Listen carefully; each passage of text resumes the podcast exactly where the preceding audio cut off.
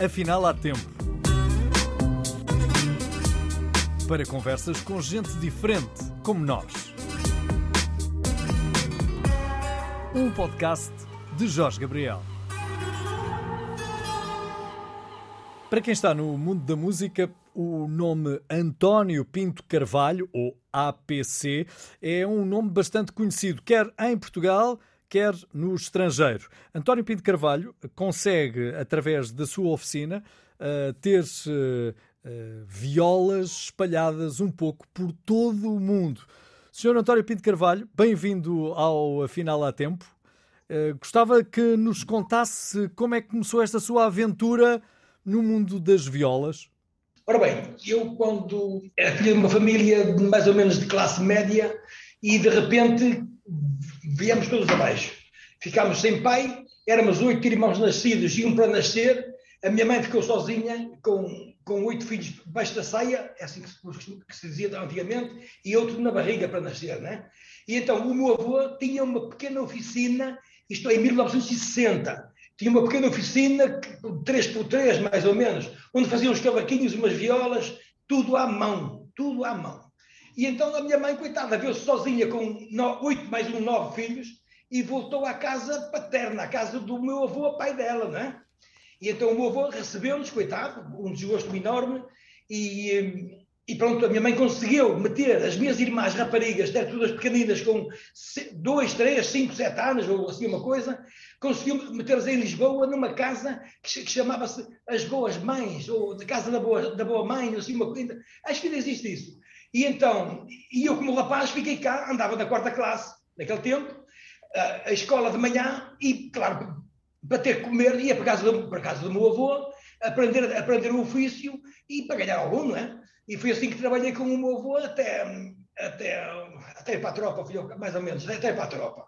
Eu, mais ou menos aos 12 anos, já fiz um cavaquinho.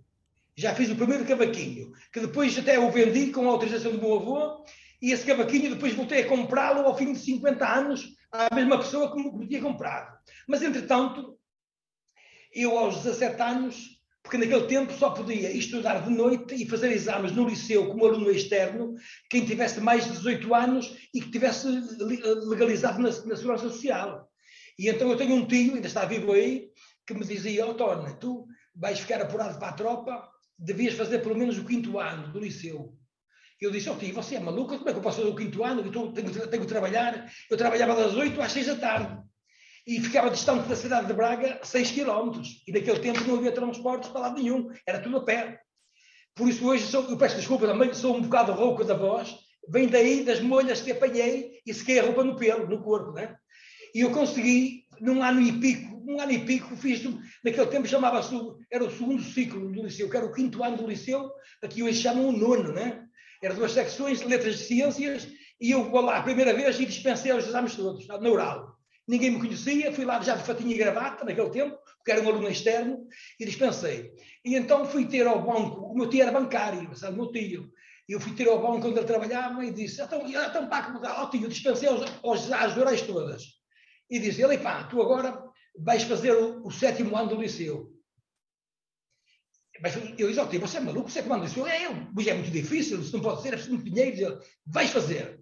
Tu, o quinto ano já tens, pelo menos já vais para Ferriel, para a tropa, para Ferriel Miliciano, já vais comer melhor e vais ganhar algum dinheiro. E, eu, e ele tanto assim insistiu comigo, vai, vais fazer o sétimo ano, vais fazer, eu ajudo-me no, no que puder. E eu, naquele tempo, sabe como era? Era trabalhar de dia, dava em casa a férias, o salário, e depois trabalhava aos sábados e aos domingos para ganhar, para, para me vestir e para estudar ainda por cima. Não é? E eu lá consegui, naquele tempo tinha, eu, o meu curso era de Ciências Económicas e Financeiras, em que as nucleares eram Matemática e Geografia. E eu, opa, eu precisava pelo menos um professor a matemática e outro a inglês. E eu consegui, a matemática consegui um formado que não era sequer formado, não era, não era doutor, não era formado. Mas era muito bom, eu soube, eu sabia, e então pedi-lhe para me dar aulas. Ele disse: não tenho tempo, porque de dia o, os filhos dos papás andavam no, no, liceu de dia, e à noite iam para as explicações. E eu de dia trabalhava, e à noite ia às aulas com os, os filhos dos papás. E então, e, e arranjei uma senhora também, já faleceu, que era, ela tinha sido professora em Salisbury, em Salisbury, na portanto, capital hoje chamam-lhe Arara, era na Rodésia. E então eu fui ter com ela e disse, oh, minha senhora, oh, doutora, precisava que me desse aulas de inglês. Contei a minha história. E a qualquer pessoa a quem, a quem eu contasse a minha história, esbarrava-se contra o muro e não, não, dizia que não, com certeza, né? E a senhora lá me disse, mas eu só posso dar aulas à noite, António, só à noite. E eu, posso, doutora, mas só de noite, porque o dia trabalho. E então, à noite lá eu à explicação, três vezes por semana.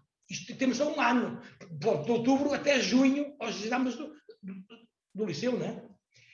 E eu consegui, então a senhora morava sozinha ali numa casa no centro da cidade, e eu ia lá, lá ia à aula, que ela me dizia às 9 horas ou 8 e meia da noite, e, e às vezes eu tinha que ir embora, dizia, ah, mas não há problema, António, podes ficar mais um bocadinho, e eu tudo contente, porque não pagava mais do que aquela hora da aula, não é? Ficava às vezes até às 11 horas, e chegava a casa às vezes à uma da manhã, para depois no dia seguinte ir trabalhar às 8. E eu num ano só consegui fazer o sétimo ano do liceu, com média de dispensa à faculdade uh, tinha, tinha geografia e matemática nucleares, e tinha depois tinha inglês, tinha história, tinha filosofia e organização política. E depois, claro, não podia adiar a tropa, porque as habilitações que contavam foram aquelas que eu declarei quando fui à inspeção. Portanto, foi antes quase um ano. Então, tive que ir para a tropa. Aliás, eu, eu, eu à tropa ia sempre, eu não conseguia fugir à tropa, não tinha, não tinha, eu era português, eu sou português, ia mesmo à tropa. Pronto, fui à tropa, fui para as Caldas da Rainha, tirei o curso de, de, de, de curso de, recruta, não é? Ao fim de três meses fui para Tancos tirar o curso de sapador de engenharia. Sabe o que é isso? É Minas e Armadilhas, não é? Sei, sei, sei.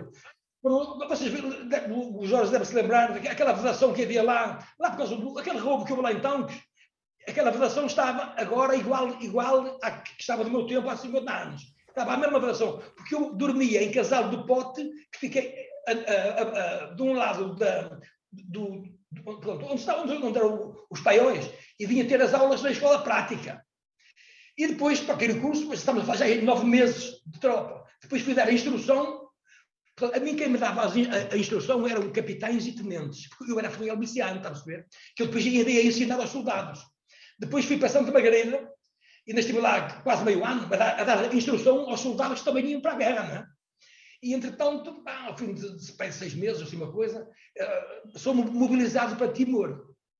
E eu para Timor, para Timor não há guerra nenhuma, nem nada, pá, mas Deus é grande, pá. Deus é grande, ainda bem que Deus é grande. E então eu fui, falei lá com um velhote, que era um sargento do ajudante, que era da, da secretaria, falei com ele, eu soube que ele tinha estado em Timor e perguntei, ó oh, ajudante, você... Uh, eu era sargento miliciano, não é? Ele era do quadro permanente. Ele disse, pá, Timor, ei, pá, também uma sorte dos diabos, pá, Timor não, olha, não, não há nada, aquilo é só, é só, só para suceder. E eu lá vou para Timor, pá, e pronto, fui, vou para Timor, uh, aguentei dois meses de barco, porque naquele, no, naquele ano que eu fui, o canal do Suez estava entupido por causa da guerra em 73 em Israel ao Árabe, que era a senhora Golda Meir, que estava, pronto, o canal ficou entupido com os barcos afundados ali, não é? Tivemos que fazer a volta para a África, eu passo em Angola, passo em Angola, e até há uma, uma, história assim um bocado que eu até nunca contei, mas até posso contar que isto não é, não é tirar nada a ninguém. Eu, o meu pai estava lá, eu há bocado disse fiquei sem pai, e realmente fiquei sem pai, mas o meu pai estava em Luanda. Eu consegui saber onde ele estava e fui ter com ele. O barco saía, eu estive lá três dias em Luanda, o barco saía num domingo, era para aí uma da tarde. E eu era, antes de meia hora, fui ter com o meu pai, eu descobri onde ele morava, fui ter com ele. Ele, claro, ele tinha lá uma vivenda porreira, tinha dois carros valentes, dois, dois carros à porta. E então, não, António, por aqui? Eu, sim, é verdade. Disse, vais ficar aqui? Não, vou para Timor. E só vim aqui lembrar de que você, eu agora até aqui fiz de pai e, e, e pai e irmão dos seus filhos. E agora, mas meu pai Deus me perdoou, foi meu pai, é, é meu pai, e, e, é meu pai, pronto. Eu depois ajudei muito antes dele morrer. Mas de qualquer maneira, avisei, você lembra-se que eu agora não posso dar mais dinheiro para manter os seus filhos estou na tropa. E ele, pá, vamos falar, eu não posso falar que eu tenho que ir embora porque o barco está à espera. Estou ali perto do Porto de Luanda. Entretanto, eu venho para o Porto de Luanda e ele já estava à minha espera. Eu estava de um daqueles pilares à minha espera. E ele sabia o caminho melhor que eu, não é? E então lá, eu, claro, eu malhei, que, que achei assim um bocado de, claro, conversa, não é? Disse, pá, você, você, o seu comportamento foi do pior, pode haver, pá, pronto. E ele, na altura, recordo-me que ele estava, o barco já a roncar para, para, para, para levantar, não é? E então ele pegou em quatro notas de conto, quatro notas de mil escudos, e veio-me dar quatro notas de mil. Pega lá para comer umas cervejas. Eu disse, não quero. Já lhe mandei para aqui muitas cartas a pedir dinheiro para comer e você nunca me respondeu. Portanto, guardo o dinheiro para si, ou então meto num envelope e mando para Portugal, que está lá os filhos pequeninos que querem comer ainda. Claro, ele prometeu-me tudo, pá, mas pronto, Deus, Deus perdão, pronto. E, aliás, ele, ele pediu-nos perdão na hora da morte, principalmente a mim, porque eu, fui, eu sou o filho mais velho e ele enfrentei-o sempre. E ele, na hora da morte, quis falar comigo. Portanto, isto é um à parte. Vamos, vou para Timor, não é? Passámos em Lourenço do Mar, estive em Maputo também uns dias. Depois de Maputo, eh, vou à beira, estamos na beira também, porque o barco levava para 500 pessoas. Era preciso levar água e comida para o pessoal todo, não é? Depois, pronto, fizemos a rota de Vasco da Gama. Passámos ali entre a Índia e o Sri Lanka, depois descemos abaixo, passámos pela Indonésia abaixo. Pronto. A Indonésia, naquele tempo, ainda, ainda era nosso amigo. Era, a, a Indonésia era pró-ocidental. E lá vamos para Timor, estive lá, estive lá 20 meses mais ou menos. E, e eu, pronto, eu quando lá cheguei a Timor, um dia, um dia estava no meu quarto, um sábado de tarde, e o, comandante, o comandante do quartel abriu uma porta de repente e disse: Opá, tu é que és fulano? Eu sou. Quais são as tuas habilitações? Eu, eu disse o que era, pá, tenho o sétimo ano do liceu, assim, assim, dá. Pá, queres, queres ir dar aulas? Um à partezinho. Você outro dia perguntou-me, eu disse que vim cá de férias e tal, e como é que ganhei o dinheiro? Eu disse, pá, trabalhei muito, e trabalhei, porque a tropa em Timor era só de manhã, era das sete à uma. E os outros rapazes, meus amigos, Epá, iam para os copos, para a borga, e eu não, eu ia trabalhar. Eu, eu fui, o meu comandante perguntou-me se, se eu queria dar aulas para a Escola Industrial e Comercial Doutor Silva Cunha. Eu, eu lá me disse, vais na segunda-feira falar com a diretora, com a sua doutora tal, eu lá vou segunda-feira e, e, disse quem era, e a sua doutora deu-me meia, dúzia de folhas a quatro, metade de, teoria, de uh, cultura geral e metade de teoria do conhecimento. Eu preenchi aquilo e tudo que mais, e ela lá foi, espera um bocadinho, eu vou corrigir isto. Lá corrigiu e disse: Pronto, você está passado, mas agora é preciso comprovar o que está aqui. Eu, está bem, eu tenho uma semana para mandar isto. Eu lá fui à, à Rádio Marconi, que fica debaixo do Palácio do Governo de Dili, Palácio de Timor, embaixo era a Rádio Marconi. Eu fui lá, pá, precisava fazer uma chamada para a metrópole, eu lá descobri um número, pá, eu tive sorte, acertei no número que eu descobri, pá. Eu não sabia, não havia internet, não sabia nada.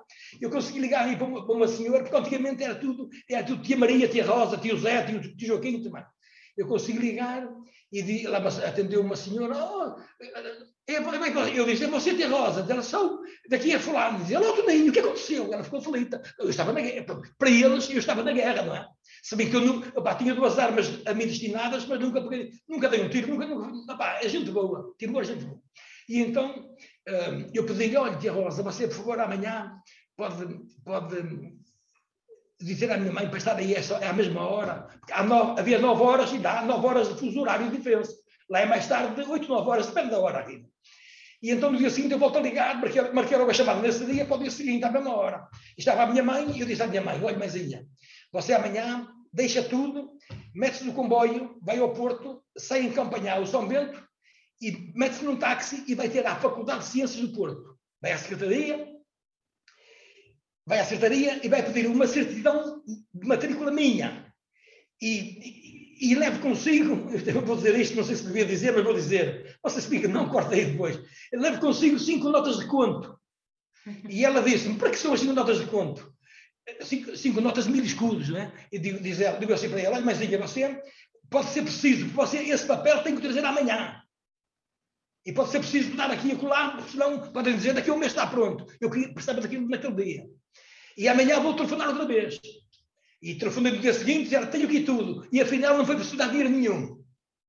Eu, pronto, agora você vai ao presidente da junta da freguesia pedir um, um atestado meu de residência e um estado de bom comportamento moral e civil.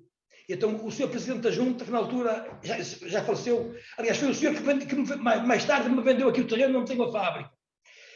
E eu fui lá, ter, a mãe feita com ele, e ele passou logo aquela, aquela conversa do costume antigamente. Eu, fulano de tal, atesto sobre o compromisso de honra, que fulano de tal é residente em Celeiros, eh, mas que neste, neste momento se encontra a prestar serviço militar em Timor.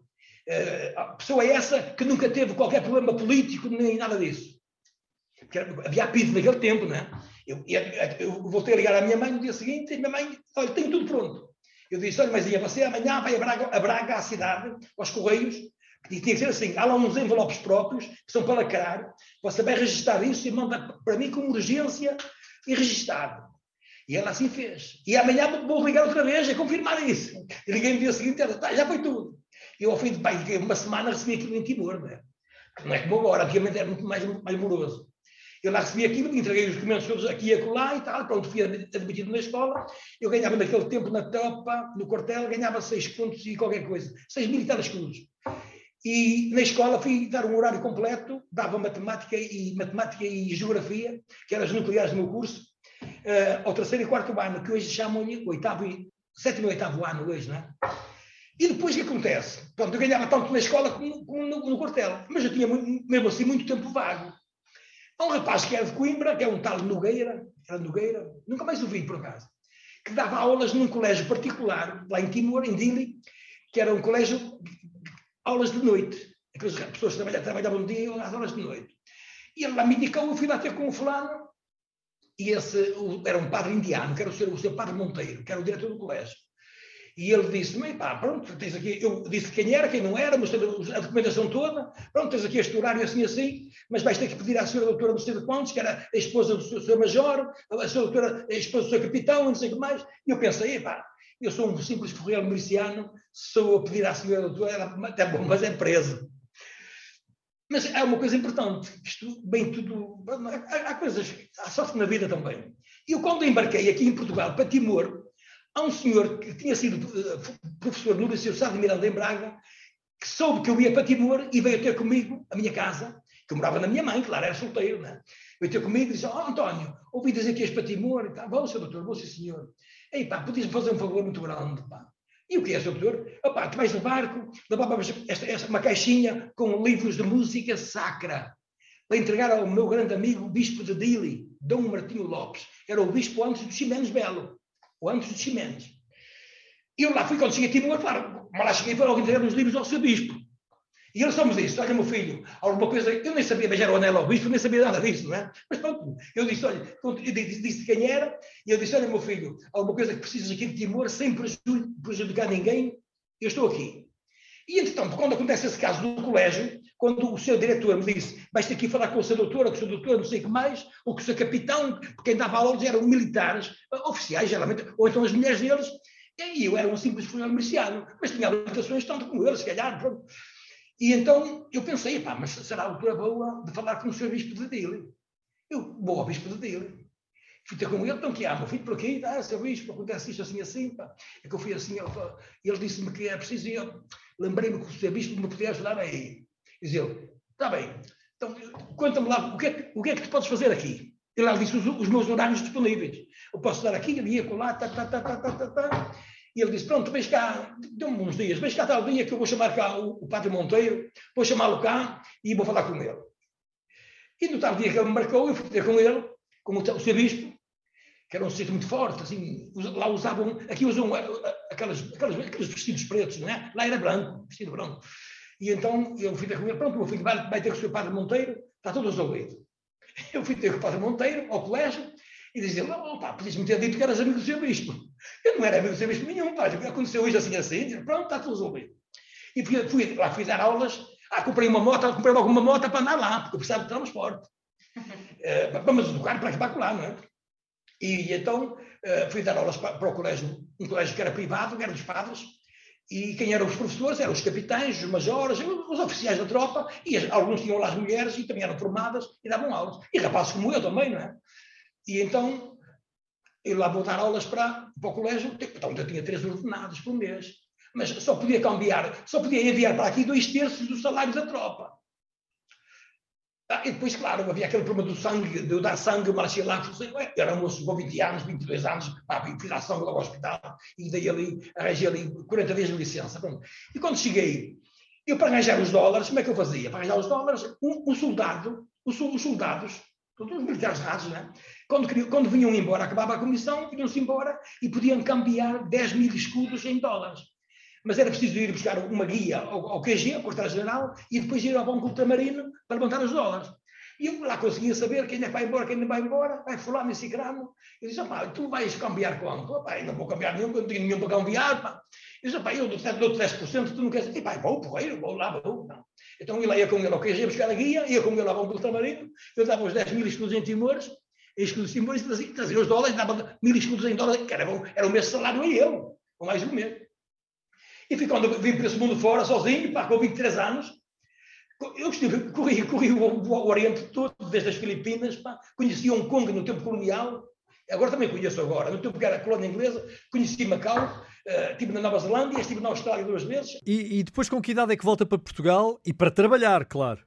Sim, claro, eu vou para Timor, vou fazer, vou fazer a segunda parte da, das. Pronto, ao fim do ano fiz férias, é? fui lá, mas já não acabei. Eu vim-me embora antes e quando volto a Portugal, uh, o meu avô então tinha morrido, eu, o meu avô tinha morrido já, e eu comecei a, trabalhar pá, sozinho. Pá. Mas onde é que foi trabalhar? Onde é que começou a trabalhar quando eu, regressou? Eu fiz uma oficinazinha, eu fiz um pequeno barraco, um barracozinho para com, com 4x3 ou 5x3 que depois já ampliei. Ao fim de um ano, eu já ampliei esse barraco. António, uh, mas para se aprender a fazer um instrumento, uh, pode ser com certeza por ensino de alguém, mas é preciso apurar algumas técnicas. Onde é que foi aprendê-las? Olha, eu aprendi, vou dizer uma coisa.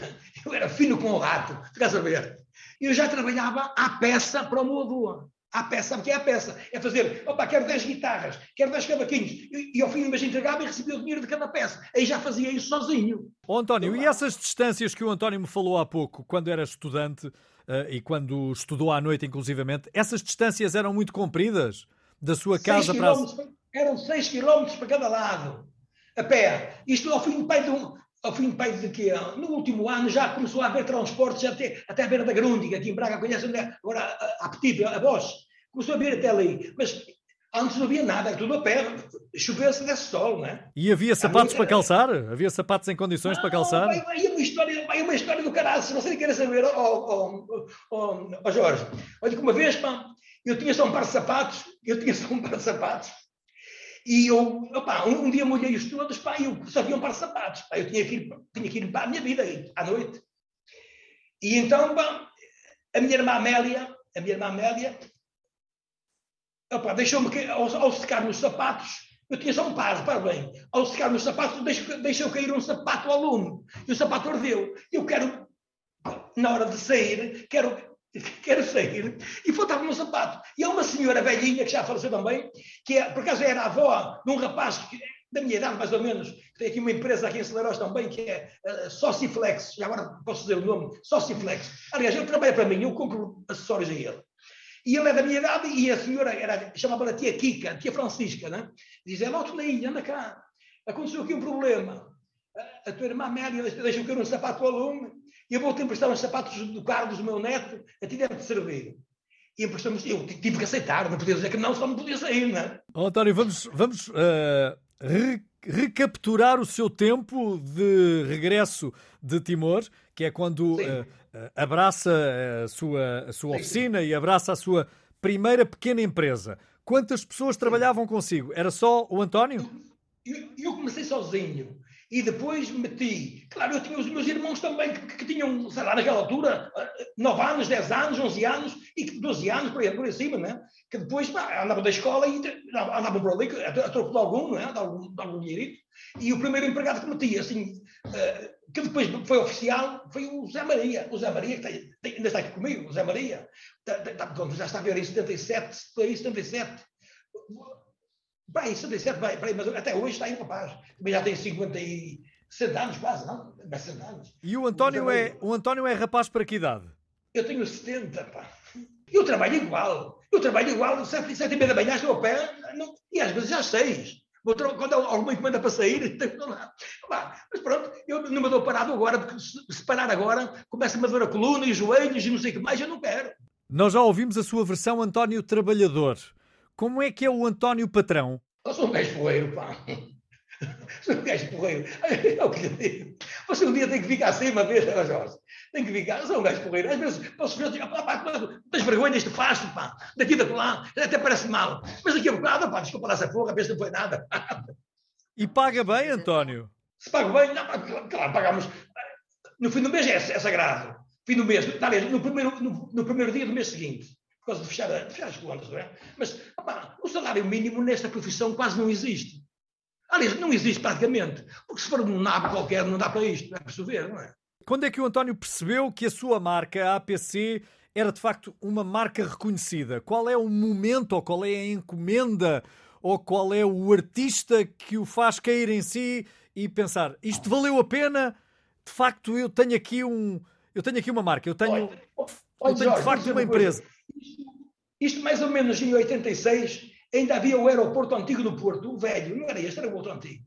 E eu recebo um telefonema, não, não havia telemóveis, era o fixo, e eu, eu recebo um telefonema de Londres, de um fulano uh, americano, São Diego, que me ligou uh, a ver se eu podia buscá-lo ao aeroporto, aqui ao Porto. E eu não conhecia o homem de lado nenhum. Eu fui ao aeroporto, lá levei comigo, naquela hora, levei um cartão comigo e disse APC. Porque eu, embora sendo António Pinto Carvalho, já era conhecido na praça como o APC. E chego ao aeroporto e bem dois fulanos, pá, grandes, muito grandes, um mais velho do que outro. O, o tal de São Diego era um ser americano, o outro também americano, mas do, do Havaí. O do Havaí vinha, vinha de, de sandálias, sandálias e meias de lá muito grossas e com uma, suspensórios e com uma, uma, tran uma trança no cabelo até aqui abaixo à cinta. E eu fiquei, pá, esse gajo, pá. mas pronto, gente boa, pá, gente boa. António, quais são os seus melhores clientes? Uh, se quiser, pode dizer por países e não por nomes eu, de empresas. Não, não por, nomes, por, por nomes não convém. Eu vou dizer por países. Olha, a Alemanha é o primeiro mercado, a Alemanha. Repare, para isso tivemos que nos certificar. Nós somos uma empresa certificada já não somos vão de escada, nenhum, nenhum mãozinho de escada, somos certificados. Nós temos mais ou menos, temos para cima de 3.500 metros da área da fábrica. Mais ou para menos. cima, talvez. Sim. Para cima, deve ser para cima.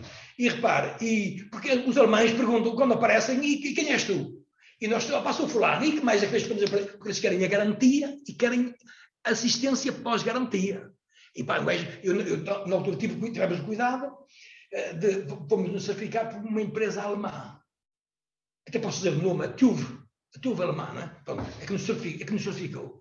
é que para os alemães, vejo, quem és tu? O gajo espeta logo aquilo na cara, pega lá, sou este. Epá, é logo meio caminho andado, compreende? E o gajo, pronto. E, e há outra coisa. Para isso, os alemães, os austríacos, os holandeses, os, os suíços e não sei o que mais, ingleses, a data é muito importante. Se é dia 15, é dia 15 e não é 16, é dia 15. Se for um caso grave, um caso de vida ou morte, isso está bem. Agora, eh, não é como, como aqui nós, nós latinos temos é, é para dia 20, mas depois é opa, uma semanita e tal, mas ali não, ali é dia 15 e para pagar também é igual. A vez de pagar é, não vai.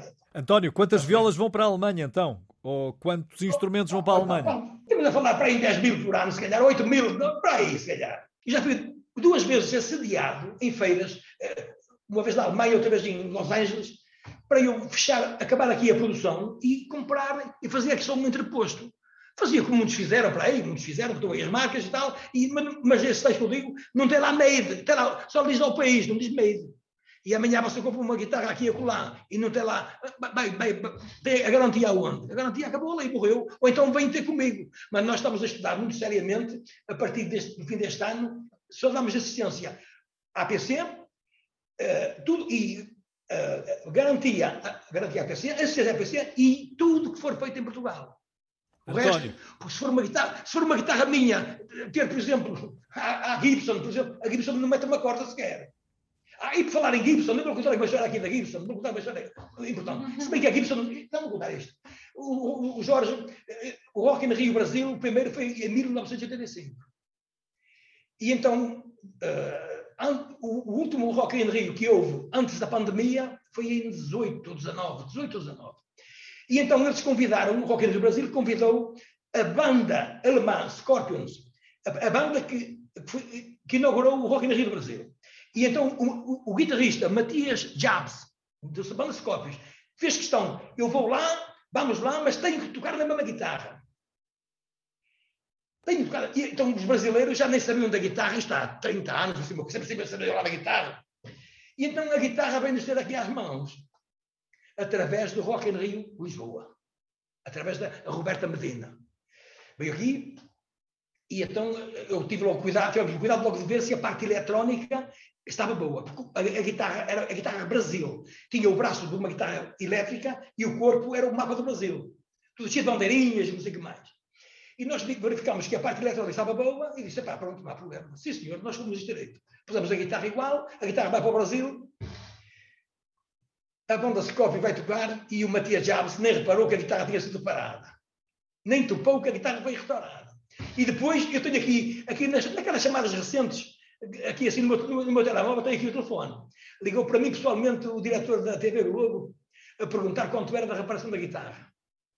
Eu disse, opá, olha, eu não sei se o homem é velho, se é novo, não sei. Eu disse, olha, não é nada, porque, ei, mas nós queremos pagar e tal. Olha, pá, só o prazer que me deu e o gozo que me deu não é nada. Ei, mas nós queremos pagar. Sabe o que eu disse a ele? Olha, se fazem questão de pagar, você não tem dinheiro que chegue para me pagar. O meu trabalho é muito caro. Olha, nós fazemos desde os cavaquinhos, fazemos todo o tipo de guitarras clássicas, um quarto, um quarto, um quarto de guitarra, meia guitarra, três quartos, sete oitavos, quatro quartos. Depois fazemos todo tipo de guitarras folk, aquelas guitarras americanas, o western, não é? Fazemos isso tudo. Fazemos as braguesas, fazemos as, as, as, caipiras brasileiras, fazemos todos os filhos das braguesas, fazemos a mãe ou a avó da braguesa, que, que já há mil e não sei quantos anos já se tocava, e nós fazemos isso hoje aqui, naquele programa que passou aquele moço lá em cima a tocar, que era o, o Torres, é daquelas. E fazemos todo tipo de colarés também, que são filhos do nosso cavaquinho, alaúdes para os países arábicos. Sente-se com forças para trabalhar até que idade? Faz ideia? Olha, eu gostava, eu gostava de ter mais 20 anos, mas com a mesma pujança de hoje. E está a dar emprego? Se alguém lhe pedir emprego, o António aceita? Ah, mas apareçam eles, já não aparece. Onde é que aparece? Você se vai pedir uma pessoa ao centro de emprego, não aparece ninguém. Aparece. Onde é que é? Mas se lhe baterem não, à porta, não, se lhe baterem à porta da empresa, o António não, dá emprego? A pessoa, a pessoa, nós vemos quem, quem é a pessoa, quais são as suas habilitações, e depois há uma entrevista e vamos ver o que é capaz de fazer, o que é que não é capaz de fazer, está a ver? E se vemos que é capaz, ah, sim senhor, pronto, entra. Então, outro dia temos aqui uma moça, pá, uma moça que veio pelo centro de emprego e ao fim de uma semana foi-se embora e disse que era muito stress para trabalhar numa maquininha que se calhar a minha neta com 9 anos fazia aquele serviço. António, qual é... qual é o seu instrumento preferido, António? Eu, eu, o meu, eu, eu, toco, eu, toco, eu não toco nada, não sei tocar nada. Eu não sei tocar nada, toco um bocadinho. Aliás, eu passo o dia todo a afinar guitarras. Até estou agora um bocadinho estragado aqui desta, aqui do.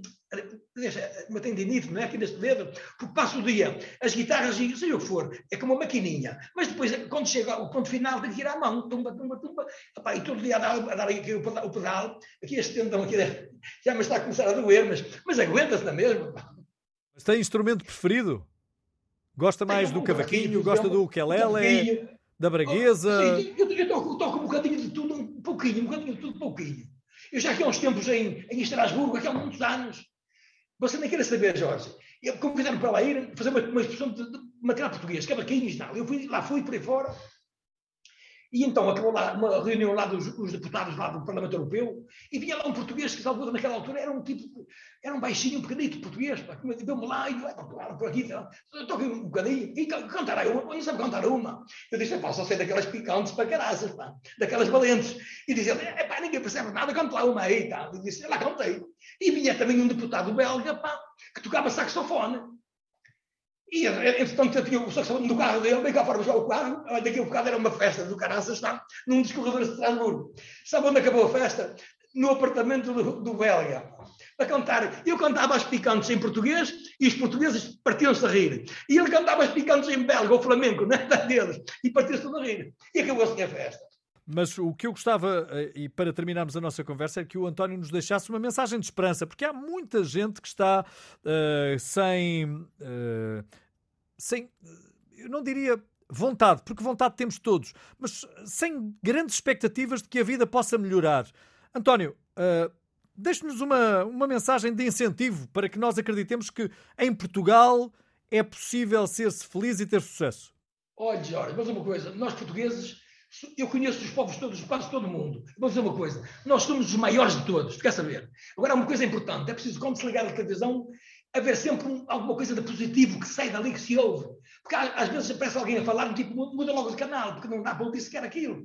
Porque temos de ser positivos e, e cativar as pessoas. Pá. E, quer dizer, amanhã volta a ligar-me que eu vou, vou estar aqui para falar. Mas não, falam de tal maneira que a pessoa quer logo fugir. Acontece muito isso, eu falo com, com juventude, diz, pá, liga a televisão, pá, vem aquele gajo, vem aquela fulana, pá, porra, não quero mais. Mas é, é, preciso começar por cima, para dar o exemplo bem para baixo também, está a perceber? Agora, começar de baixo, os coitadinhos, pá, coitadinhos, pá, pode, coitadinhos.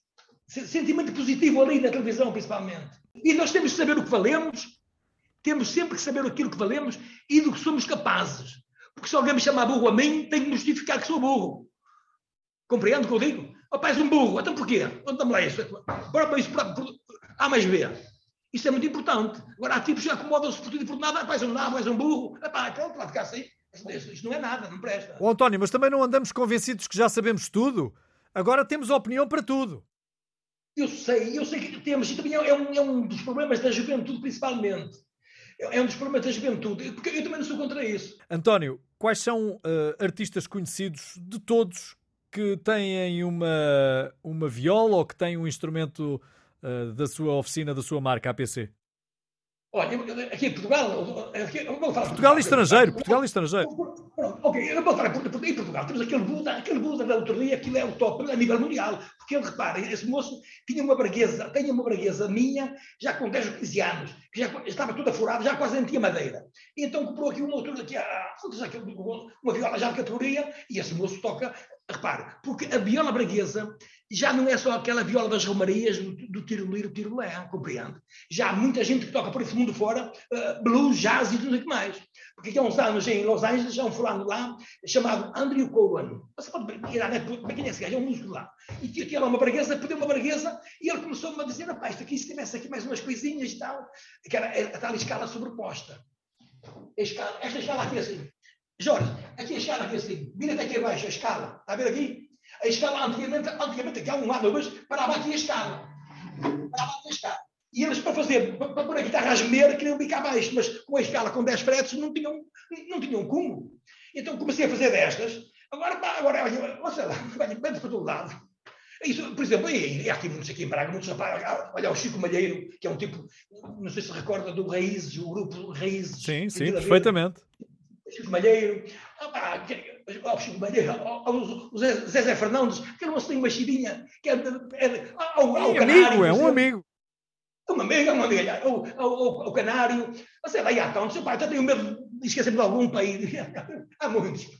Bom, e há, há milhares, e há milhares de pessoas no mundo que têm uma... Ah, em, guitarra, em, guitarras, em guitarras clássicas, por exemplo, temos aqui em Portugal um dos tops, que vocês já devem conhecer, que é o Dr. Silvestre Fonseca. Ele, ele, é, é, é, é, um, é lá acima, está a ver? É, é, grande, muito grande. É grande. E, mas há mais, há muitos mais aí, pá, o Rigoroso, pá, teve, o Jorge Palma também esteve aqui, que há uns tempos andava ele um bocado aflito lá, aquela coisa dele, não é? Mas pronto. E um, o, o, o, Represas, o João Gil, o, um, o Tim dos Chutes, okay? a Mafalda, a Mafalda Arnoa, a Mafalda Arnoa, a Mafalda Veiga, a Mafalda Arnoa, vou dizer uma coisa, uma vez que veio aqui a Braga cantar uma missa, um domingo na Sé Catedral. E era para meio-dia, eu estava num café, num barzinho, num café, a tomar meia de leite com os amigos, era para meia-dia e meia. E ela, esta ela que é solteira, a senhora, a, a menina, a solteira, ela, que é solteira, ela ia com os velhotes, e ela viu-me de fora e veio para trás, veio ter comigo, dizia, bom dia, Sr. António. E eu, bom dia, mas eu já nem sabia, já não me recordava bem da cara dela. Diz ela, não se recorda de mim? Eu, ah, recordo, mas dê-me uma dicasinha. Dê-me uma dica. Ela, sou uma falda. Ah, já sei quem é. Então, eu precisava falar com o Sr. António. E depois eu levantei um bocado da mesa, ter com ela, roubaram-lhe a viola, uma viola que ela comprou aqui, roubaram-lhe a viola e disseram que queria uma viola igual àquela que eu gostava tanto dela. Eu disse, eu tenho lá uma igual, que eu, quando assim é para números assim estudantes, eu faço uma e depois fico outra para mim, para a minha coleção. E elas assinam e fica cá. Mas eu vou fazer uma. E lá fiz outra guitarra, pronto, roubaram-lhe uma viola, não sei o que mais e tal, pronto. E lá fiz, mas há, há muitos casos aí. Há muitos casos aí. Que, opa, e até estrangeiros, aquele, aquele você já falar, vou falar que é famosíssimo, aquele, aquele lituano que é o Westa Stone, conhece esse fulano? Já ouvi. Esse gajo, é, é o, esse gajo foi considerado em 2016 o melhor guitarrista clássico do mundo. Do mundo. E esse, quando vou às feiras, ele aparece nas feiras todas, em Los Angeles, em Xangai, em Lisboa, e já esteve aqui duas vezes. E aparece-me lá fora para comprar uma guitarra para um amigo dele. Leva um amigo com ele, pá, cada uma guitarra para um amigo. E às vezes tocam guitarras nossas. Basta veja no YouTube, aparece lá, estas estão, seja onde for, e aparece lá, os, os cliques têm lá 80 e tal milhões, não sei o que mais. É o, epá, é o fim do mundo, o gajo. António. Gajos, por exemplo, fiz um baixo para o Carlos Bonavente, ainda o Pato do Lucia era vivo, veio de Espanha aqui e criou um baixo. Eu fiz o baixo, tinha-os quase prontos. Ele esperou aqui, meio, meio diazinho que esperou aqui por ele, até tive que o eletrificar. Meter o pick-up e o piese também. Pronto. E depois, e depois o, o, o, o Paco de Lucia morreu e numa das feiras, em, não sei se foi em Málaga ou se foi em Sevilha, não sei, não me recordo agora, foi ter comigo o, o, o músico, o guitarrista, que, que, ficou a acabar os concertos que o Paco de Lucia tinha contratado, e comprou-me uma guitarra a mim, uma guitarra que tem a, a boca lateral, uma guitarra que tem, em vez de ter aqui assim, a boca aqui assim, tem a boca aqui de lado. Que a primeira pessoa a ouvir o som é o, é o tocador. E esse fulano foi levar um, um abraço, um abraço que mandou o Carlos Benavente, que não podia ter comigo, mas foi lá ele. Pronto, isso dá um gozo do caralho, se você não quer saber. Mas seja onde for. Ainda foi, por exemplo, ainda foi, na, na Alemanha, a última feira da Alemanha. Uh, um fulano, um, só de pai, 30 anos, se calhar, que tinha comprado uma guitarra, uma guitarra Cataway, Cataway, mas flamenca. E tinha a ação das cordas aqui assim, era o pente das cordas com 2 milímetros. É flamenca 2 milímetros. E o tipo feita comigo queria só um milímetro. E eu disse, epá, mas eu, era, o rapaz era alemão, era alemão, comprou lá, comprou numa loja qualquer na Alemanha, comprou lá numa loja. E queria um milímetro, e eu quando vou às feiras levo sempre comigo a malinha da ferramenta para dar um toquezinho aqui e acolá. Para, para esses casos, não é? E então eu disse, pá, mas um milímetro tu não vais conseguir tocar na guitarra depois, mas eu quero um milímetro. E eu, ah, então deixa ficar aqui a guitarra, vai dar uma volta e deixar a escola. Mas eu vou-te guardar o pente velho. O pente é este que está aqui embaixo. Chama-se o cedro, não é? Eh, levas, isto, levas mesmo velho. E eu lá pus aquilo como estava, eu não conseguia tocar na guitarra, porque aquilo era, era um bater de cordas.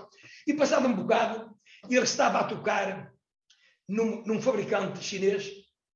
Uh, eu até vou dizer quem é a marca, não interessa, isto não é, não é, não é pecado nenhum. A marca Córdoba, Córdoba, conhece a marca Córdoba? Nasceu comigo, nasceu comigo. E agora o fabricante da Córdoba é o Martínez, na China. Martínez. E então o tal rapaz, passado um bocadinho, estava a tocar na minha guitarra no stand da Martínez, estás a ver? E assim coisas dessas. E olha, ainda, por exemplo, ainda foi quando o fado passou a património mundial, eu tive cuidado de levar a Frankfurt, logo a seguir, levar guitarras de fado e músicos para tocar e cantar fado. E aquilo, quando eu pus um, um placar e dizia amanhã às tantas horas, já fado, isto, aquilo, aquilo. E você nem queira saber, para aquilo, aqueles corredores da feira, até que chegou uma altura, você conhece a marca, a marca Honor, conhece? Claro que Honor, sim, claro que sim. Acordeão, Opa, já foi-me pedir para eu parar um bocado, porque tinha um artista famoso a ganhar um dinheiro que não podia atuar. Pá. E eu lá, mas olha daí, foi lá, foi lá o tal Chico Malheiro, Chico Malheiro, falei há bocado da Braguesa, ele toca tudo, toca fados, toca cavaquinho, é, é dos maiores também, esse programa. Embora, e outra coisa importante, outra coisa importante, que eu também fico muito triste. Em Portugal, isso constou lá nas revistas alemãs, andou lá na Alemanha, tudo mais, o fado e não sei o que mais. Em Portugal, nem uma linha se escreveu sobre isso. E outra coisa importante, aqui há uns anos também, uh, os, você chegava a Frankfurt e aparecia logo um, um, um, outdoor muito grande, com três instrumentos, a indicar onde era a feira. A feira é para ali, Frankfurt Messe, é para lá. E nesse outdoor tinha três instrumentos, tinha um de sopro, um de teclas e um de cordas. Sabes quem era o de cordas? Era do meu amigo era António. É do Tone. E aqui em Portugal, nenhuma palavra Nada se constou. E isto entristece as pessoas, sabe? Fica assim, mas aqui, nenhuma palavra se ponharia. Oh, António, mas deixa-me a mim feliz porque tive a oportunidade de conversar consigo e de saber que também indicou o caminho para essa feira e que foi o António que me contou essa história. António, muito obrigado pelo pessoas, seu tempo. As pessoas depois passavam lá, as pessoas depois passavam no stand e diziam, epá, eu vi o outdoor, afinal, olha, é, é, é este logo que tem aqui em cima, que é este logo aqui, né? que é em cima é isto, né? É o que é? este logo. Havia aquilo, ah, pois é, está ali, aqui em Portugal, ah, uma coisa, por exemplo, que eu não contei, vou contar. Vou contar. Há bocado falei no Rock in Rio, Lisboa, quando houve os incêndios de Pedrógão não sei o que mais, o Rock in Rio de Lisboa consulta, foi a, a menina, menina ou senhor, não sei, ela é uma moça. Né, é uma menina, uh, de Ponder. Sim, e então é a menina, e então falou connosco, e então mandaram cá uma equipa de televisão aqui assim, devia ser deles, equipa deles, filmar o que ardeu aqui na zona de Braga. O que ardeu. Ardeu aqui muita, ardeu aqui muita mata, muita montanha. E então o tema era este. Esta árvore, se desse boa, quantas guitarras dava para fazer? Essa guitarra, se fosse boa, dava para 300 guitarras, mais ou menos. Por aí. Assim, agora assim como está. Assim como está, não está nada. Nem para a lenha serve, é fraco. E porquê? Porque a seiva, que é o sangue da árvore, né? a seiva, fervilhou com vida. Pronto, o calor fervilhou a seiva e a madeira estragou-se toda. Chama-se isso, a madeira fica mona. Fica mona, não é? E pronto, aquilo passou-se. E depois eu, eu, fui a Lisboa, fui ao Rock Rio depois. Ah, e fiz três guitarras para oferecer, já vou dizer, já vou dizer para quem, que levei para o Rock in Rio, quem, quem, quem tocou nelas foi aquele moço, o Agir. Conhece o Agir? Aquele Conheço, moço, sim. O filho de Paulo Carvalho. Foi o, a, a Desland, a, a Desland. Carolina Deslandes. E o Diogo Pissarra. É isso mesmo. Estavam lá E depois as violas ficaram lá, foi para assinar, os artistas foram tocar ao Rock in Rio e assinaram as guitarras. E o dinheiro, o dinheiro das guitarras revertia a favor de Pedrógão. Isso deu 28.500 euros, foi? Não sei. 28.500 euros. Ok. Pedrógão. Eu, eu, não, eu, eu não fui lá levar pessoalmente, não sei. Isso veio. Ah, veio. Ah, depois acontece isto. Uh, na revista Tap Magazine, há um amigo meu que ao fim de uns, uns, tempos ainda estava, estava boa, né? Fez uma viagem de Nova Iorque para Lisboa e bateu a mão no bolso, no bolso do imposto da frente, do banco da frente, não é? Bateu a mão e tirou a revista TAP Magazine, começou a folhear e lá vinha um tema, cinco páginas, guitarras ao alto. E lá vinha contar a história toda da APC e tal, e, e, e da oferta das guitarras para Pedrógão. E eu, nem sabia, ia falando até um rapaz que é médico, e quando chegou a Lisboa, disse pá, eu tentei ligar no avião, mas não conseguia, pá. Eu nem sabia que estava na revista, nem sabia. Depois a TAP a seguir mandou-me mandou para aqui algumas revistas, tenho-as aqui. Mandou-me mandou, mandou as fotografias e isso tudo. E pronto, isso, isso, isso dá um prazer, cara, melhor que isso não pode haver, pá. Não é só a mulher pregar, porra. É um motivo de orgulho. António, muito obrigado pelo seu tempo e que continue cheio de sucesso e com vontade de trabalhar e de ser exemplar para todos nós. Muito obrigado. A entrevista na íntegra estará disponível no Spotify e no canal de YouTube Jorge Gabriel Oficial.